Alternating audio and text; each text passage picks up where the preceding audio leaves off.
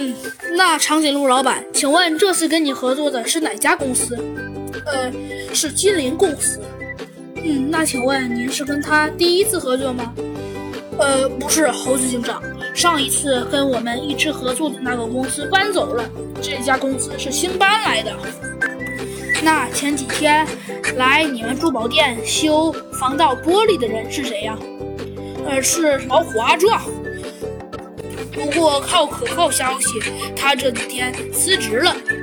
嗯，看来这个小阿壮嫌疑很大，而且他很可能认识这个鳄鱼员工。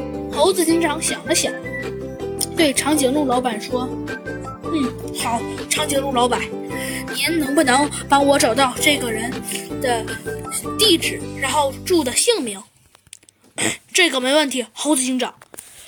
很快，猴子警长就找到了这个老虎阿壮的个人信息，并且将其的照片分给了所有的派出所以及机场、铁路、高速公路等的警卫站，以免他逃走。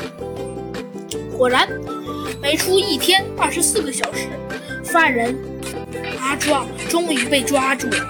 他一开始并不承认自己抢劫的罪犯事实，但是警方却直接出示了他和呃鳄鱼员工近期频繁的往来的通信证据，以及猴子警长委托转达的一句话后，他心态彻底崩溃了，心有不甘地承认了同伙。